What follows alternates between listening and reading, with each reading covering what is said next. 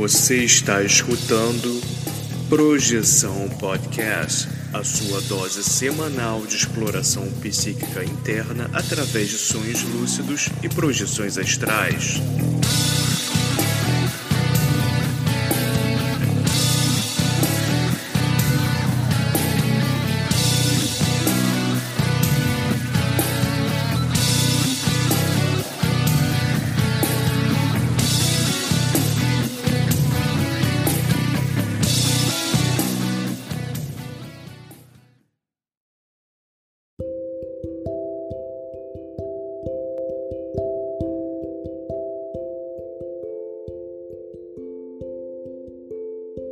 Você já acordou de um sonho e não conseguiu se mexer? Já teve sonhos lúcidos onde você tinha total consciência de que estava em um sonho? E sonhos premonitórios? Ou a sensação de já ter estado em algum lugar nunca antes visitado? Se você tem uma dessas histórias, mande o seu relato para o Projeção Podcast e a gente pode colocar sua história no ar envie o seu áudio pelo WhatsApp para o número mais um 469 964 9336. Lembre-se de dizer o seu nome, cidade e, claro, compartilhar sua experiência. Se você quiser, também podemos manter sua identidade no anonimato. O importante é contar a sua história. Venha conosco desvendar os segredos da mente humana através dos sonhos e assim melhor entender-nos como seres humanos e nossa consciência.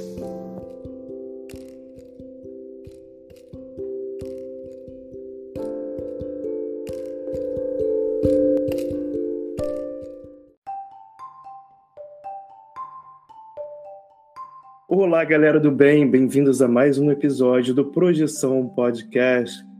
E hoje estamos aqui com essa mesa maravilhosa que você já conhece. Ana Paula Miranda, tudo bem? Olá, César, tudo bom? Olá, projetores. Olá, Vinícius Fernandes.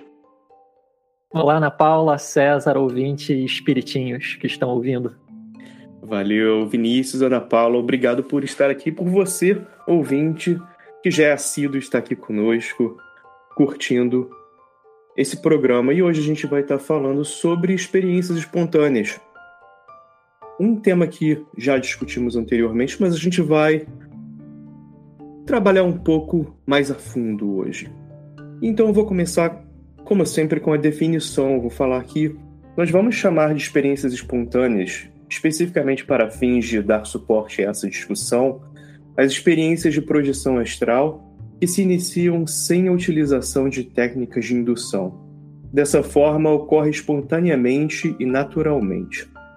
Então, alguém quer fazer algum comentário sobre essa parte? Porque essa definição, essa definição a gente está criando aqui para essa discussão específica, tá?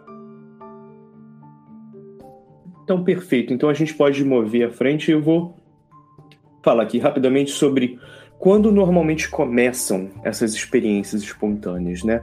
Na infância, lá na adolescência, né? Isso a gente já falou isso muitas vezes aqui. Por quê e como acontece? Na infância, a criança tem as suas experiências projeciológicas com naturalidade. A imaginação das crianças e a criatividade são experienciadas com liberdade e com um pouco julgamento. Né? Então, se formos considerar o paradigma espiritual, a espiritualidade na infância é vivenciada pela criança também com naturalidade e sem limitações. Já na adolescência, são mais prevalentes experiências de catalepsia projetiva, ou o que nós chamamos de paralisia do sono. Em torno lá para os 12 a 14 anos, essas experiências se intensificam bastante, causando confusão e medo no adolescente. As novas ideias de certo e errado, de real e real, parte de estar crescendo né, e tentando agir mais como adulto, essas ideias são formadas na mente da, nessa idade, então causam transtornos quando essas experiências acontecem. Em muitos casos, se cria uma aversão à projeção. Alguns projetores decidem, decidem nessa idade se vão continuar, movidos pela curiosidade, ou parar de, de explorá-las, movidos pelo medo. E aí, Alguém gostaria de fazer um comentário sobre isso? Porque é uma coisa muito comum, né? É, eu já vi muitas relações assim com a idade também, como você falou, começa na infância e adolescência. É, alguns dos projetores mais famosos aqui no Brasil, já vi eles comentando que começou assim da transição de infância para adolescência. Eu penso que é um período em que o processo de socialização ele ainda não está completo, então o processo de condicionamento, de aceitação de que tipo de experiência é real ou irreal, ou é válida ou inválida, é, ainda não está totalmente sedimentado no, no, cérebro da pessoa. É, então tem essa relação. É, eu mesmo tive as primeiras experiências nessa faixa etária, eu acho que vocês também, mas é, toda exceção tem a, toda, toda regra tem exceção. É, eu lembro do caso clássico do Robert Monroe. As primeiras experiências dele, que ele relata no Viagens Fora do Corpo, é, começaram quando ele tinha 43 anos, então ele já trabalhava, tinha uma visão materialista formada, ele tinha uma família formada, já casado com filhos, e é, ele começa a ter, com 43 anos de idade, algumas experiências espontâneas de estado vibracional, que ele não fazia ideia do que era. Ele pensou que era um estágio inicial de esquizofrenia ou alguma coisa do tipo, foi procurar psiquiatras, os psiquiatras riram da cara dele falando, não, cara, tem nada a ver com esquizofrenia isso daí. Aí, num belo dia, tava ele dormindo, tendo um EV, já se acostuma com a experiência, tava esperando o EV passar para dormir, e a mão dele dependurada na cama. E aí ele começa a perceber que ele tá tocando o tapete do, do chão, né?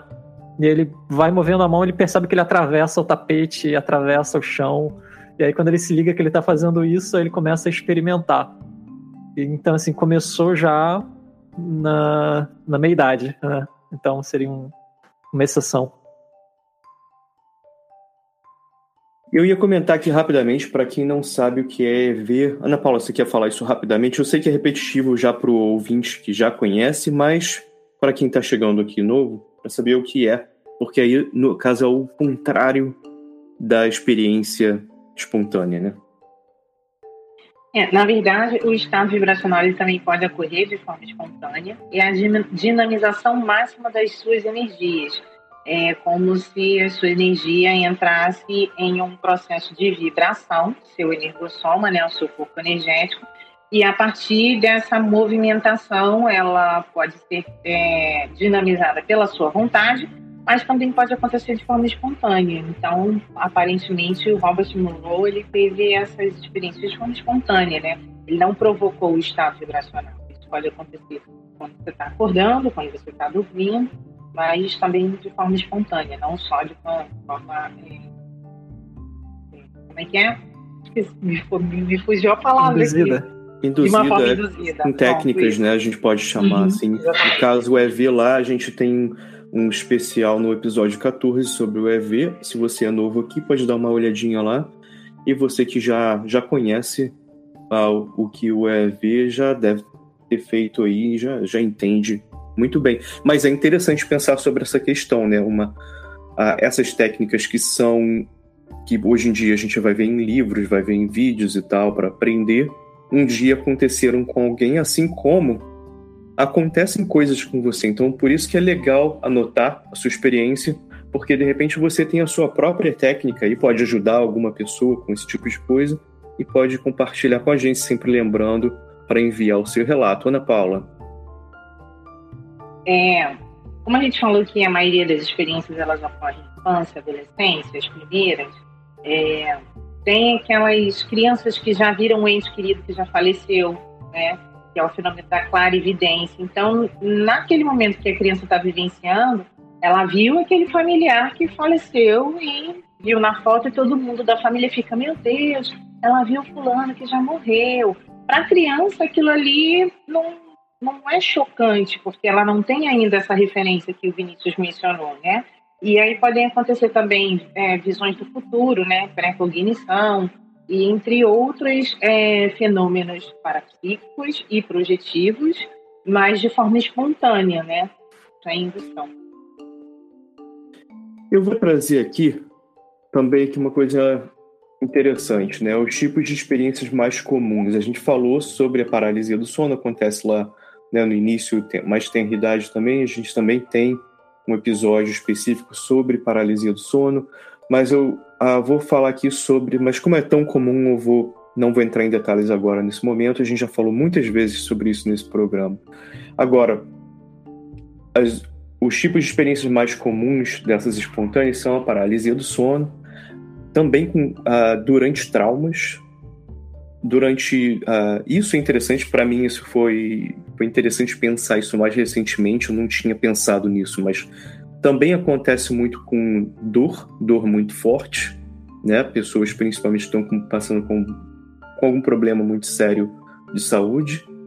Ah, e também os casos chamados de ah, experiência quase morte, né, e tal, e e a gente vai falar um pouquinho sobre isso mais tarde. Agora, aqui uma coisa interessante sobre o, a questão do trauma, eu também já ouvi paralelos sobre isso. Por exemplo, trauma de um, coisas muito sérias, né, de, de, trauma violento e esse tipo de coisa, e a pessoa se separa, né, e tal. Talvez na psicologia a gente vai ver isso de uma forma diferente, como a gente chama tal detachment, né, você tirar você mesmo daquela situação ali. Até por uma questão psicológica da tua mente te um, confortando, né, então você pelo menos passa por aquilo fisicamente e mentalmente você se desliga do, do seu corpo, uma forma de escapismo ali que super positivo no momento desse, né? Funciona muito bem. Ah, se você não tem outra saída, mas também é interessante, eu já ouvi relatos de outras pessoas, por exemplo, a gente até falou aqui no Espiritinho Viu, né, no, do, sobre o filme Soul, das pessoas quando, por exemplo, músicos, quando estão tocando músicas, ou, ou artistas, quando estão trabalhando na sua arte, também tem essa questão. Então, não é só uma coisa negativa, às vezes também acontece enquanto a pessoa está trabalhando. Quem nunca, né? De repente você está falando em público e você se vê, de repente, falando no automático. E também, para mim, isso é, é, um, é, uma experiência espontânea de desdobramento, né? Que a gente pode chamar assim. Eu vou chamar o Vinícius aqui para falar um pouquinho sobre EFC. Antes, só vou dar uma leve comentada no que você acabou de dizer. É, eu reconheço essas experiências. Na minha forma pessoal de catalogar, eu não coloco como experiência fora do corpo, porque eu tento delimitar mais. Mas eu reconheço essas experiências que você falou semelhantes a algumas experiências como meditação, que é aquela questão de você se perceber enquanto um observador, reconhecendo os fenômenos de corpo e mente, né? Então você é, é o que nesse contexto meditativo eles chamam de equanimidade você conseguir se colocar enquanto observador que não está sendo afetado pelo que você está experimentando. Mas é, em relação ao que a gente estava conversando, eu peguei uma referência aqui de um livro muito bacana. É, ouvinte, se você quiser achar ele, ele está de graça na internet, porque a finalidade desse livro é divulgação. Então você encontra o PDF dele colocado pelo próprio editor, porém ele está em inglês. O nome do livro é Consciousness Beyond the Body Consciência Além do Corpo. É um livro colaborativo, cada capítulo foi escrito por um autor diferente, tem alguns brasileiros, inclusive. Uh, o primeiro capítulo foi escrito pelo Nelson Abreu, e ele faz uma introdução mais geral sobre o tema, né? Então aqui ele pega alguns estudos estatísticos de outros pesquisadores ao longo de décadas, e aí ele comenta aqui que, no geral, é, os sintomas das experiências fora do corpo espontâneas costumam começar subitamente, não intencionalmente, após ou durante alguns estados alterados, sendo alguns deles hipnagogia ou hipnopompia, durante o sono, incluindo após se tornar mais alerta durante um sonho lúcido, após a meditação, após atividade sexual, yoga ou outra atividade física intensa, durante um estado hipnótico, sob a influência de anestesia ou psicodélicos, como resultado de privação sensorial de comida, água ou sono tem alguns outros, mas esses são os principais. E aí é, ele compilou algumas pesquisas que foram feitas ao longo de muitas décadas em países diferentes, como Itália, Estados Unidos, Austrália, Holanda e Reino Unido. E quase todas essas pesquisas mostram que mais de 10% dos entrevistados relatam ter tido pelo menos uma experiência fora do corpo na vida. Tem variações nessa porcentagem, algumas são 10%, 8%, 12%, 15%, outras são 40%. Então depende do grupo que você pesquisou, é, do recorte. Então tem, por exemplo, pessoas que frequentam a igreja ou estudantes. Então, é, o que eu vi é que estudantes, em geral, costumam ter uma porcentagem um pouco maior, talvez pela idade, né? Pelo fator da idade.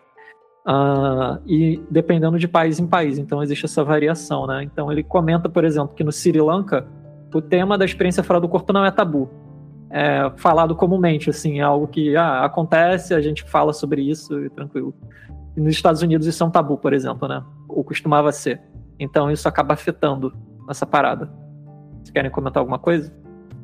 É, essa, essas questões do tabu, a gente também gosta de falar muito aqui, né, sobre isso, e também é, é uma questão da, quando começa lá, vou voltar alguns passos atrás aí, né, a gente estava falando sobre as experiências espontâneas na especificamente na adolescência, que começa a virar um tabu, né? enquanto você é criança, você conta a sua história, não, de repente, né, você vai ser tratado como, ah, que bonitinho, né, você falou essa história, qualquer coisa, ah, criança engraçada, né, fala umas coisas, mas se você já é adolescente, já começa a ficar diferente, você vai ser tratado de uma forma diferente se você ah, falar sobre o seu relato, porque existem esses tabus aí que a gente também já discutiu aqui muitas, inúmeras vezes no nosso programa, mas fica aí também, né?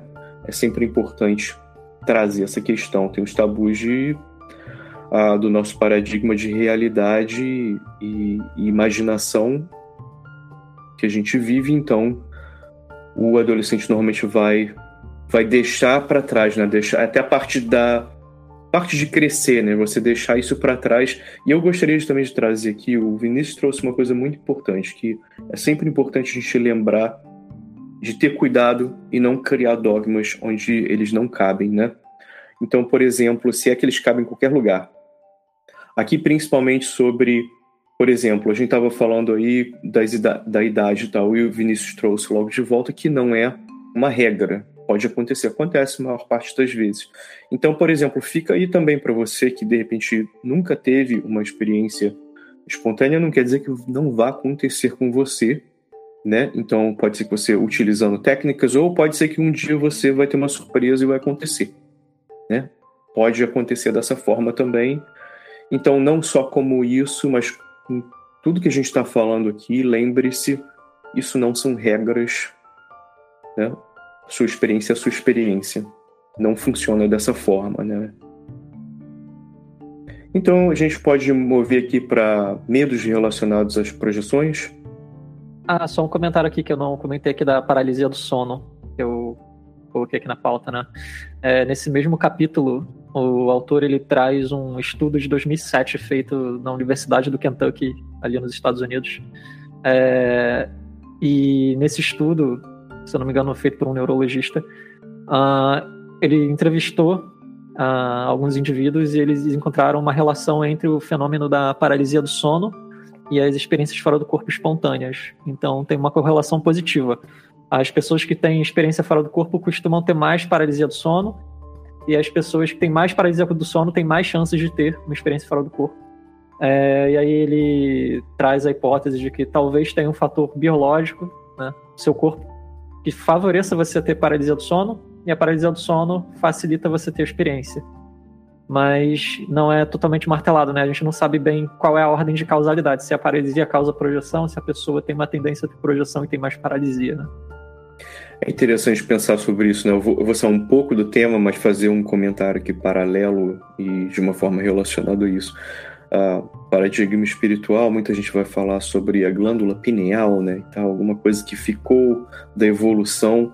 Então, é interessante pensar nessas possibilidades, né? De uma possibilidade biológica de te dar essa, esse acesso, né? Seja lá o que for. Então, interessante pensar sobre isso.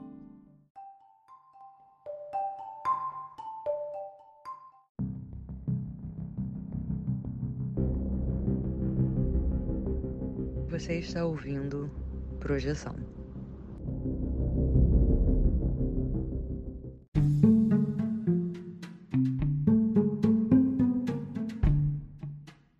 Eu vou mover aqui para medos relacionados às projeções. O medo da morte, ah, quando o projetor se vê desligado ao corpo, né? É um dos mais comuns, assim, nas primeiras experiências, principalmente espontâneas, que assusta um pouquinho, ah, de repente a pessoa vai ver aquilo como. Ou também até a possibilidade, né? A gente não vai sair aqui da possibilidade de.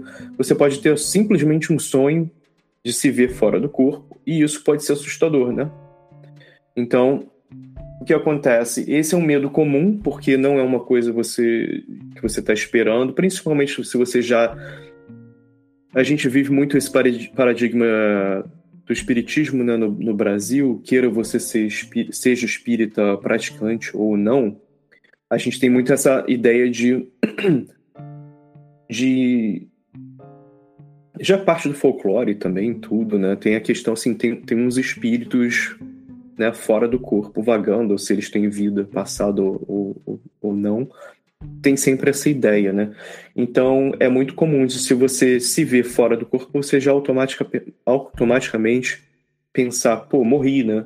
Então, é interessante pensar sobre isso, porque é um medo comum, mas também tem medo das experiências sinestésicas, né? Ver e ouvir coisas durante a projeção, principalmente durante a catalepsia, com, a, que é a paralisia do sono que a gente falou, com visitas de dormitório, né? Tem aquela cena de você acordar, não conseguir se mexer e ver algum, alguma presença ali no seu dormitório. Que é auto, isso é, é, é, esperado, né? Que seja amedrontador a princípio, porque na nossa evolução mesmo, né? Imagina o ser humano dormindo do lado de fora, tá preocupado se tem algum tipo de animal que vai atacá-lo, né? Ou a, a algum outro tipo de animal ou algum outro ser humano, né? E hoje isso continua, né? A gente tem, tem essa preocupação por causa da existência da, da violência, obviamente. Mas o que, é, que eu acho que é interessante, que para mim, né, pessoalmente, é realmente interessante o, o medo mais predominante que me surpreende ainda até hoje é a quantidade de gente que eu escuto que tem medo de morrer durante uma projeção. E eu acho isso, para mim, é muito fora da realidade, mas assim, eu, eu entendo. Porque quando começaram algumas das minhas experiências, ah, eu, eu acho que eu percebi logo que não tinha problema, mas assim, a primeira, como eu falei, a primeira, digamos, experiência espontânea que eu me vi realmente flutuando fora do corpo, você toma um susto, não tem como. Né? Você toma um susto, normalmente você vai, acorda logo, volta ao seu corpo, né? Porque é uma coisa impactante. Você, especificamente se você não está esperando, né? E eu também não vou dizer que isso não aconteça nunca de novo comigo, porque, por exemplo, é quase como, digamos, um sonho de você caindo, você vai se sentir caindo e vai ter aquele sustinho, né? Normal. Mas Lembre-se que muita gente fez projeções aí pelo mundo inteiro, historicamente, a vida inteira, e não há perigo de morte no astral. O que eu acho, sim, é que realmente o que eu aconselho é um pre preparo mental, sim, né, para visitar seu subconsciente. E o algo mais que vem com essas experiências proporciona, que essas experiências proporcionam, podem, e muitas vezes, a ser psicologicamente difíceis se você não está preparado. E sim, por isso, pode ter efeitos que você não está preparado. Mas acontece mesmo, né? A experiência acontece e o que eu fico pensando é a experiência da projeção. Acontece para quem não está preparado? Fica a questão, né? De repente ela está acontecendo porque você tá preparado. Ou ela acontece é igual, eu não sei. Acho que é parte da vida. É, você anda e, às vezes cai e a gente. Você tá preparado para cair e se levantar? Espero que sim, né? Mas existe essa preocupação para certas pessoas. Pode ser um probleminha maior, né? De repente, se você tem ah, algumas questões mentais que de repente já, já são difíceis para você ou tá sobre, sobre muito estresse, isso pode ser um pouco mais complicado, às vezes até um pouco chato, né? Algum comentário antes da gente passar para tipos menos comuns? O medo, que você comentou, o medo da morte. Acho que você comentou que você pessoalmente não teve bem, exatamente medo da morte, né, durante a, as suas primeiras experiências. É muito comum ter medo da morte durante. Assim, tava relendo o livro do Monroe e ele comenta a primeira experiência que ele teve de se ver dormindo ao lado da esposa, de fora do corpo. Ele pensou, ih, morri. E um monte de gente que eu ouço falando, ih, morri, caramba, morri. também não foi a minha experiência. O meu medo inicial mais era medo do desconhecido. A gente tem um medo inicial que bloqueia a experiência, e no meu caso, no meu caso era medo do desconhecido, do que eu iria encontrar, do que eu poderia experimentar. Porque era algo totalmente novo, né? Como você está começando a andar de bicicleta agora, você não sabe como é que é a experiência, se você vai ser atropelado, se você vai cair. E o medo do. Obrigado por trazer isso, Vinícius. O medo do desconhecido é, é aceitável, né? Você não, não sabe. Até bom, por isso que a gente olha dos. Né, antes de entrar num lugar e tal, se, principalmente se está escuro. Por isso que a gente está tá aí vivo, né? Então tem que entender que o medo também é importante. É, a minha primeira projeção vamos dizer assim, consciente, ela foi espontânea. Eu não sabia que eu estava projetada. tive todas as, as questões de ver o teto. Eu achava que o teto estava descendo e depois eu percebi que era eu que estava subindo. Não entendi o processo. E quando eu entendi que eu atravessei uma parede, que eu estava na minha casa, era um ambiente tipo muito é, igual ao que eu estava vivenciando, difícil, não, não não interpretei como um sonho, interpretei como será que eu morri? E quando eu pensei será que eu morri, eu voltei direto pro corpo, né? E essa questão do medo do desconhecido que Vinícius trouxe, que é legal, que gera curiosidade. Você pode ter curio... o medo e rechaçar, tipo, não quero falar sobre isso, ou medo e ter curiosidade. E o que eu vejo assim muito na adolescência, o pessoal do colégio, né, grupinhos infantis, é, tendem a fazer brincadeiras para evocar espíritos, tipo brincadeira do copo, brincadeira do compasso. E aí, tem alguém aí, é do bem ou do mal? Esse tipo de coisa também, né? E às vezes acontecem alguns fenômenos, ou até mesmo alguém ali que não está acreditando, está na zoeira, faz algum estardalhaço, algum barulho e todo mundo fica com medo, né? Então tem essas experiências também aí na, na adolescência que a galera tenta investigar, mas de uma forma bem infantil. Acho que nesse caso aí, na brincadeira do copo, deve ter gente saindo do corpo por causa do medo, né? Toma um susto sai do corpo. Então tá. Pô, legal, Ana Paula. Obrigado por trazer esse comentário aqui. Ah, é interessante também pensar sobre isso. Eu vou mover aqui para tipos menos comuns, né? E a gente vai focar na EQM, né? Porque realmente é bem menos comum, né? Você não morre todo dia e volta. Então, vou, vou abrir aqui a, a mesa para o Vinícius. É, espero que seja incomum mesmo para é. você ouvinte. Espero que você não precise passar por isso para ter uma experiência fora do corpo. Então, é, tem um estudo dos anos 90 com, feito por um sociólogo que ele pesquisa, ele entrevista 50 indivíduos que passaram por experiências de quase morte. E aí ele encontra que 70% desses indivíduos que, que ele entrevistou consideram que a EQM foi uma experiência espiritual, não religiosa, mas uma experiência espiritual. A gente tem, de fato, algumas, alguns relatos de pessoas que têm EQM e narram experiências fora do corpo, mas não é todo mundo.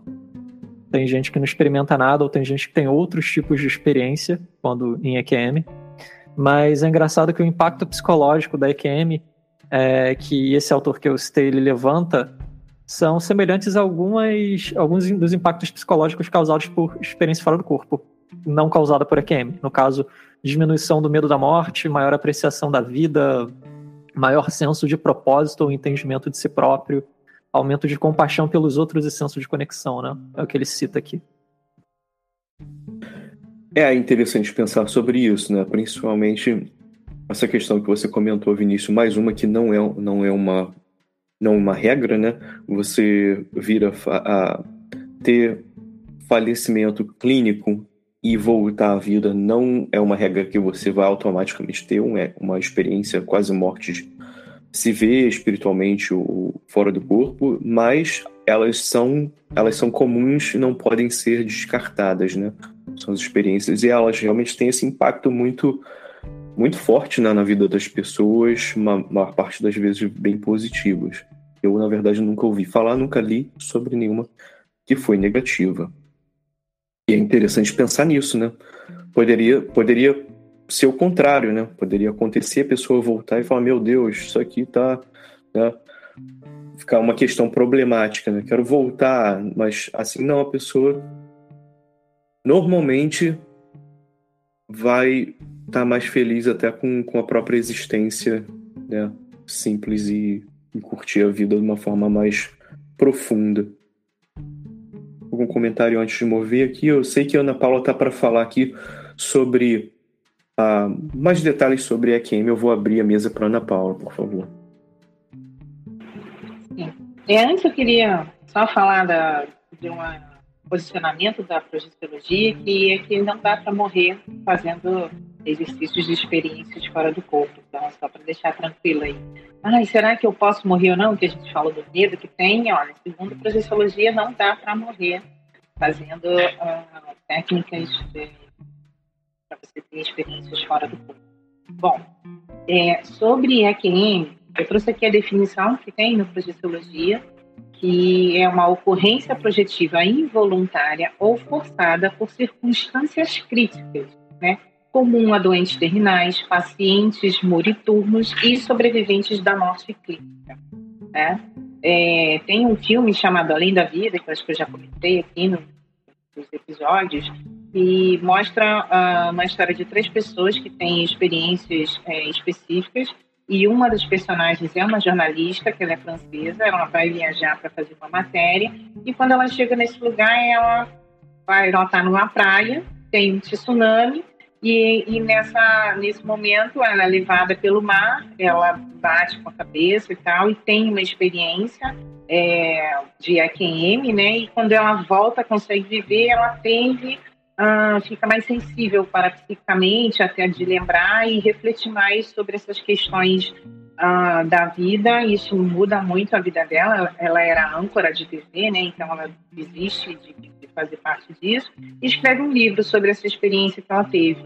Então é interessante ver que nesse filme traz justamente isso aí que o Vinícius trouxe, né? uma mania de como uma pessoa lida com uma experiência de quase morte. Uh, o que eu tenho aqui num, num, breve histórico que fala do, do parapsiquismo no livro da Gestologia é que em 1975 foi lançado um livro nos Estados Unidos, Life After Life, do Raymond é, Modry Jr., com um prefácio da Elizabeth Kubler-Ross, que ela tornou um best-seller esse livro internacionalmente. E o livro lhe chamou a atenção justamente porque foi a primeira vez que foi falado de uma forma mais aberta sobre as experiências de quase morte e, e fenômenos extracorpóreos. Então, isso abriu um campo novo assim, para pesquisa né, bibliográfica desse assunto dentro das áreas da medicina né, e nas pesquisas de projeciologia. Uh, em 1982, eh, segundo a estimativa dos pesquisadores, ocorreram um, cerca de 8 milhões de experiências de quase morte por ano. Então, é interessante a gente saber um índice aí básico de 82, tá? Mais ou menos da média aí de, desse tipo de experiência de quase morte que acontece. Em 1994, um elevado número de investigadores parapsíquicos e multidisciplinares, tipo pessoinhas, espiritinhos como nós, eles se dedicam de um modo mais intensivo a esse tipo de pesquisa de experiência de quase morte, notadamente das crianças, né? Então é interessante saber que tem pesquisas é, sobre as experiências é, de quase morte. Inclusive, eu conheço uma pessoa que teve um tipo de experiência e ela relata o antes e o depois dessa experiência que ela teve de quase morte, no acidente de carro que ela teve. Ela, durante esse processo, ela teve uma projeção, esclarecimentos sobre algumas coisas, posturas sobre ela mesma, sobre a vida dela. Quando ela voltou, ela meio que mudou tudo também. Então é interessante como essas experiências elas mudam como a pessoa é, passa a, lidar com a própria vida. É. Ah, e é interessante você trouxe esse dado aqui, Ana Paula, sobre em 1982, né? 8 milhões de experiência quase morte, segundo estimativas, era. Cara, 8 milhões é muita coisa, né? Para uma coisa assim que a gente está aqui chamando de ah, não comuns, né? É, mas aí se vê a população mundial, Sim, mas mesmo assim, né? Mas realmente é relevante, é bem relevante. relevante. Por exemplo, a gente está com medo de mordida de tubarão e acontecem, sei lá, 11 por ano né? no mundo inteiro.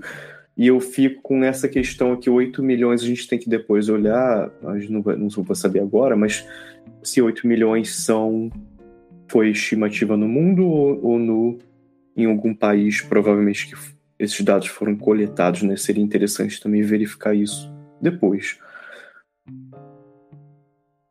Alguma outra consideração antes de mover para frente? É, me ocorre que experiência de quase morte, quando você pensa em tempo, em termos de tempo histórico, é muito recente na história da humanidade, né? Porque assim, em que outras condições você poderia quase morrer e ser trazido de volta? É algo muito dependente da tecnologia que a gente tem hoje. Então, acho que por isso que, que é um campo de estudo relativamente recente, né? Porque você não conseguia morrer e ser trazido de volta 200 anos atrás. Só um, um ponto aqui para deixar para o ouvinte refletir. Pô, ponto importante, né? Agora eu vou trazer aqui considerações finais, mas antes de fazer isso, alguém tem algum comentário para fazer antes de mover? Então eu vou chamar aqui considerações finais. Ana Paula Miranda. É, a questão do medo, eu acho que é o que mais move o tipo de experiências espontâneas que a gente possa vir a ter, né? Porque, primeiro, que é um desconhecido. Você não sabe classificar o que foi que aconteceu com você. E, quando você consegue achar, às vezes, uma definição, está no livro de parapsiquismo, está no livro de projeciologia, que às vezes não, não, você não tem afinidade com a sua própria filosofia, com aquele tema daquela forma que está sendo mostrado. Então, eu vejo que dentro das experiências espontâneas, você pode ter afinidade com o que você vai achar por aí pesquisando ou não. Então, é você acha interessante pesquisar sobre isso, levar à frente, ou você não acha e não quer nunca mais ter isso, né? Eu vejo que quando você tem experiência espontânea, você passa por esse limiar entre quero investigar isso ou não quero ter isso nunca mais. É legal ter essa liberdade, né? Eu, a gente já discutiu isso aqui também anteriormente. Se você é novo aqui ainda não escutou, você pode voltar a escutar mais para ficar sabendo. Você não é obrigado a ter as experiências, como você pode. Eu já vi algumas pessoas aqui interessantes, experiências que passaram sobre basicamente falar em voz alta, pedir para parar e não querer fazer mais e ia conseguir isso agora. Uma coisa também interessante que eu ia trazer aqui para as minhas considerações finais era sobre a questão de, por exemplo, vou falar de novo, o Vinícius trouxe a questão de de repente não acontecer lá na infância, mas acontecer mais tarde, né, uh, na vida. E eu ia falar sobre uma coisa também.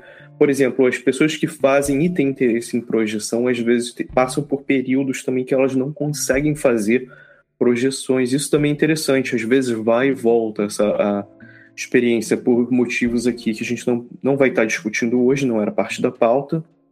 Parece que a Ana Paula tem algum tipo de comentário sobre isso? Não. Se tiver interesse, alguém tiver interesse em saber mais sobre isso, tem no Projeciologia chamado recesso projetivo, que é justamente esses períodos que você não consegue ter essas experiências. Existem momentos que você tem mais facilidade, probabilidade de ter as experiências fora do corpo, e em outros momentos que você tem esse recesso projetivo mesmo. Então é interessante isso, isso aí tá corretíssimo. Fica aí a promessa de um episódio sobre recesso projetivo, né? Então, beleza. Vinícius, considerações finais. Pois é, em alguns contextos uh, a gente escuta que esse tipo de experiência é sobrenatural. Eu não vou me alongar, mas eu acho problemática essa linha divisória entre natural e sobrenatural. Mas a normalidade com que essas experiências acontecem, de novo, se a gente extrapolar uma porcentagem conservadora de 10% de pessoas para a população mundial, muitos milhões de pessoas tiveram pelo menos uma experiência dessa. Isso me sugere que, na verdade, essa experiência é natural. Então, eu diria que não tem sobrenatural. Se existe, é natural, faz parte da natureza. Tudo é natural. Apenas algumas coisas são de uma natureza que eu ainda desconheço. Bom, muito bom, Vinícius. Eu acho que a gente vai, vai fechar aqui. Esse pensamento acho que é bem profundo e fica aí para você, ouvinte que está aqui com a gente até agora, para meditar sobre essas palavras do Vinícius.